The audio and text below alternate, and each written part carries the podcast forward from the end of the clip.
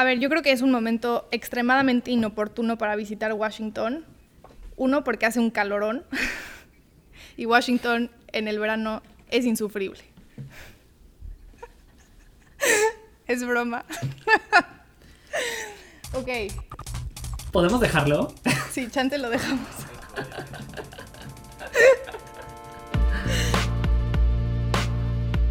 Hablar de la relación bilateral nos llevó aproximadamente unos 20 minutos, así que quisimos dedicarle un pequeño espacio exclusivo a hablar sobre la controversial, hasta ahora posible, visita de el presidente de México López Obrador a Estados Unidos en relación a la aprobación y entrada en vigor del Tratado de Libre Comercio, el TEMEC.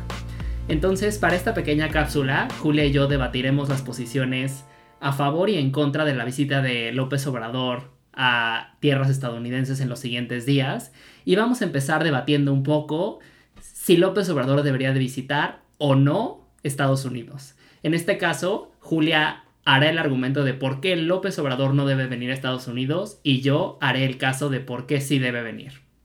Una nota aclaratoria lo que expresemos en este episodio no representa nuestros puntos de vista personales sobre si debe venir o no, pero es interesante tener este tipo de diálogos y discusiones para expandir la discusión sobre el tema. Antes de empezar, solo quiero aclarar que este podcast se grabó el martes 30 de junio en la tarde, antes de que el canciller Marcelo Ebrard anunciara la visita del presidente López Obrador para el 8 y 9 de julio próximos. Así que, bueno, tomen en consideración mientras lo escuchan. Y ahora sí, vámonos al debate. Julia, ¿por qué no debe visitar López Obrador Washington en los siguientes días? Pues bueno, yo creo que es un momento extremadamente inoportuno para que López Obrador lleve a cabo su primera visita internacional desde que tomó posesión. Y tengo tres razones. La primera es que me parece muy peligroso que López Obrador vaya a la boca del león, porque Trump es muy mañoso. Y una cosa dice a puerta cerrada y otra cosa dice enfrente de las cámaras. Y como ya vimos con Peña Nieto, es muy sabio en hacernos quedar mal enfrente de las cámaras y me preocupa eh, qué le puede prometer a López Obrador en puerta cerrada y luego cómo nos va a hacer manita de puerco afuera con, enfrente de todos los reporteros. La segunda razón, y creo que esta es mucho más importante que la primera, es que México se encuentra en una grave crisis de salud. Hace algunos días México fue el primer país a nivel mundial con mayor número de muertes a causa del coronavirus es una situación gravísima en la que se encuentra México. No ha podido controlar la pandemia, está totalmente fuera de control y creo que me parece muy poco oportuno em, tomar este momento tan trágico para cientos de familias mexicanas para salir del país e ir a visitar a un presidente que ha sido violento, agresivo, eh, discriminante en contra de los mexicanos. Y por último, es que Estados Unidos se encuentra en medio de una campaña presidencial, una vez más, en medio de una campaña presidencial que es muy importante para el futuro democrático de Estados Unidos y que no se va a tomar la molestia de ir a visitar a un líder demócrata. O sea, yo, los demócratas en Estados Unidos te dirían que con esta visita López Obrador está tomando partido en la elección de 2020. Este, Trump lo está tratando de hacer de una manera simbólica para apelar al voto hispano, que la verdad no creo que tenga ningún efecto eh, por ahí positivo para Trump, pero lo que sí te digo es que los demócratas yo creo que se están cansando de que los presidentes mexicanos solo vean a Trump. Y luego se sorprenden cuando tenemos tratados importantes que se votan en Estados Unidos, que nuestros aliados demócratas no votan a favor de, estos tratados, como fue Schumer, que votó en contra de USMCA o el TEMEC. Entonces, si es que no fomentamos estas alianzas con el Partido Demócrata, no nos podemos sorprender que después no tengamos aliados en el, Congreso. Y creo que sería extremadamente importante que Andrés Manuel, si ya va a ir a ver a, a Trump, además vea a los líderes demócratas Pelosi y Schumer. Y con esos puntos que nos acaba de dar Julia, ahora yo diré el caso de por qué López Obrador sí debe visitar Washington en los siguientes días. En primer lugar, creo que es importante recalcar que sería la primera visita de López Obrador a Estados Unidos y que desde que Donald Trump llegó a la presidencia, quizás hasta meses antes, no ha habido esta visita presidencial eh, entre México y Estados Unidos. Entonces, de entrada para la relación bilateral, desde una perspectiva de acercar a los dos países, sería positiva.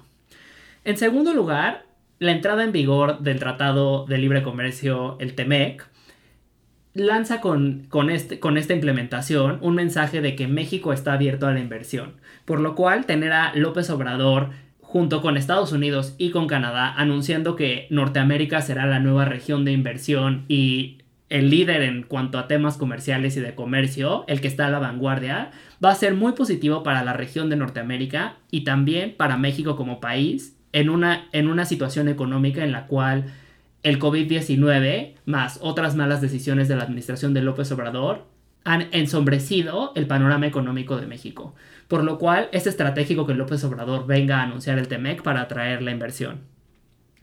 Finalmente, nos guste o no, López Obrador y Trump de alguna manera han encontrado los espacios para cooperar y hasta un tipo de match o alineación personal, tanto por sus personalidades, su forma de retar al establishment, eh, sus intereses en sí mismos y en sus agendas han hecho que la relación, para bien o para mal, sobreviva.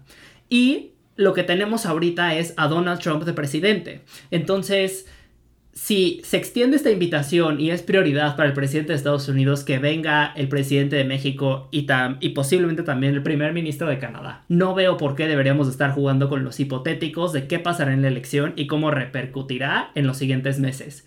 Creo que las mismas críticas se llevó Peña y finalmente Donald Trump ganó la elección y eso le abrió la puerta al, al, gobierno de Peña Nieto en fortalecer la relación bilateral en un momento en el que parecía que se caía. Por lo cual yo creo que López Obrador debe de venir a Washington para mantener esta relación.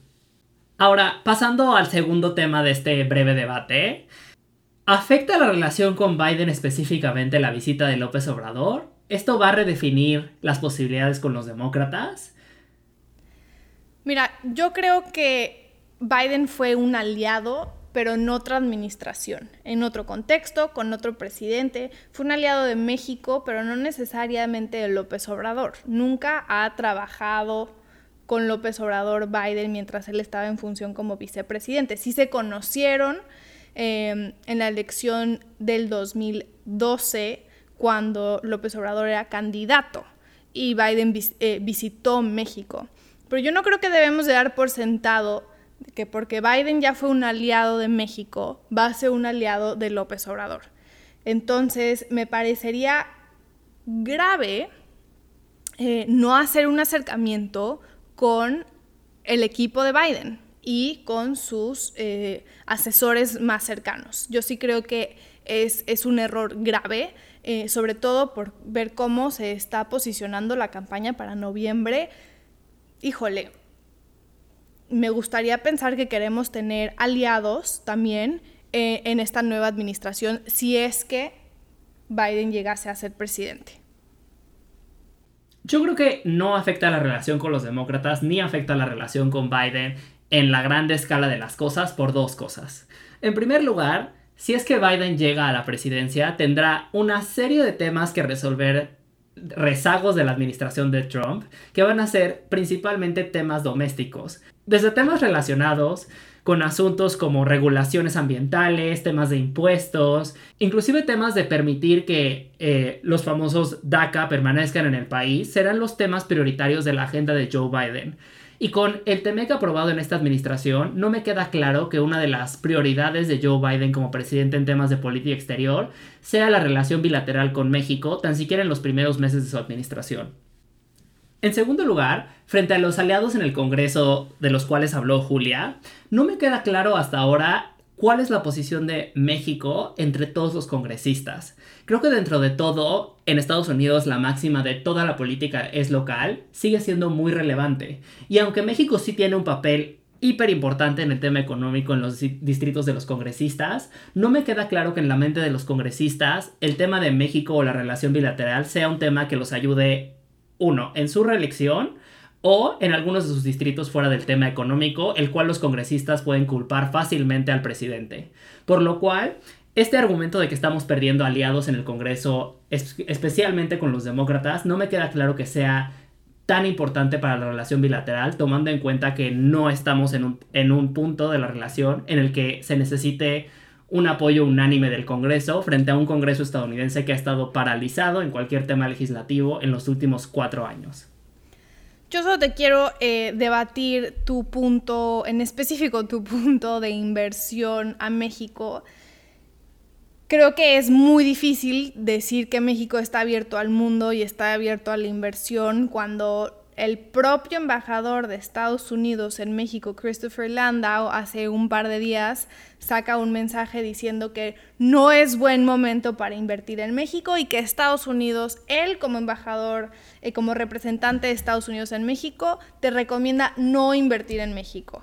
Entonces, no sé qué es una voz más fuerte, si que Andrés Manuel López Obrador esté parado en el Rose Garden con Donald Trump para la inversión o que el embajador directamente mande un comunicado diciendo que no es buen momento para invertir en México. En fin, creo que vamos a ver qué pasa, pero sin duda va a ser una semana muy tensa. Este va a ser una visita, yo creo, a ver cuándo sacan la agenda de pisa y corre, como dicen, y, y tratar de hacer el menos ruido posible en Washington.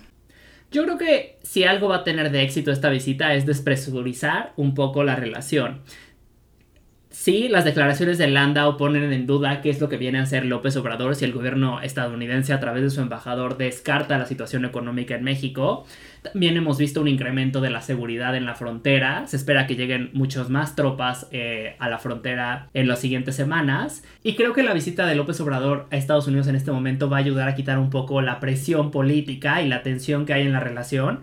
E inclusive podríamos ver el punto en el que tengan un mayor match personal cuando se conozcan y que esto que mueve mucho a Donald Trump, que son las relaciones personales, lo haga adquirir más una retórica anti-México que en verdad implementar políticas como lo ha estado intentando constantemente en los últimos meses. Entonces creo que es un acierto de López Obrador y que independientemente del resultado electoral, meses después se verá que la relación bilateral, si no se mejoró, se mantuvo constante y eso claramente es mejor que tener una relación en la que el presidente se niega a visitar al presidente de otro país en una, en, una situación tan importante como la es la relación México-Estados Unidos. Pues bueno, yo creo que es un error garrafal, pero ya solo el tiempo dirá quién tenía la razón en este debate interno de burros y elefantes. Muchas gracias por acompañarnos a este ejercicio eh, de mini podcast y espero les guste y lo compartan mucho en sus redes. Como siempre nos pueden tuitear arroba jumadrazo, arroba charlie galina. Que tengan una excelente semana.